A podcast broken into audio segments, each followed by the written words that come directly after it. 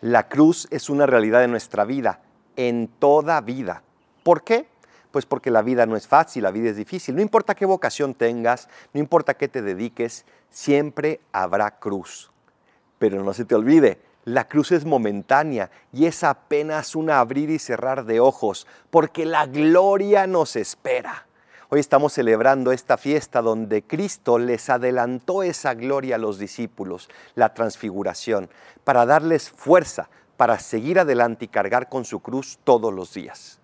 No te atores en tu cruz, sino que aprende a ver un poco más allá y a darte cuenta que la cruz no tiene la última palabra, sino que la tiene la fuerza de la vida que nos da Cristo con su resurrección. Estamos llamados y hechos para el cielo y hacia allá vamos caminando. Soy el Padre Adolfo, recen por mí, yo rezo por ustedes. Bendiciones.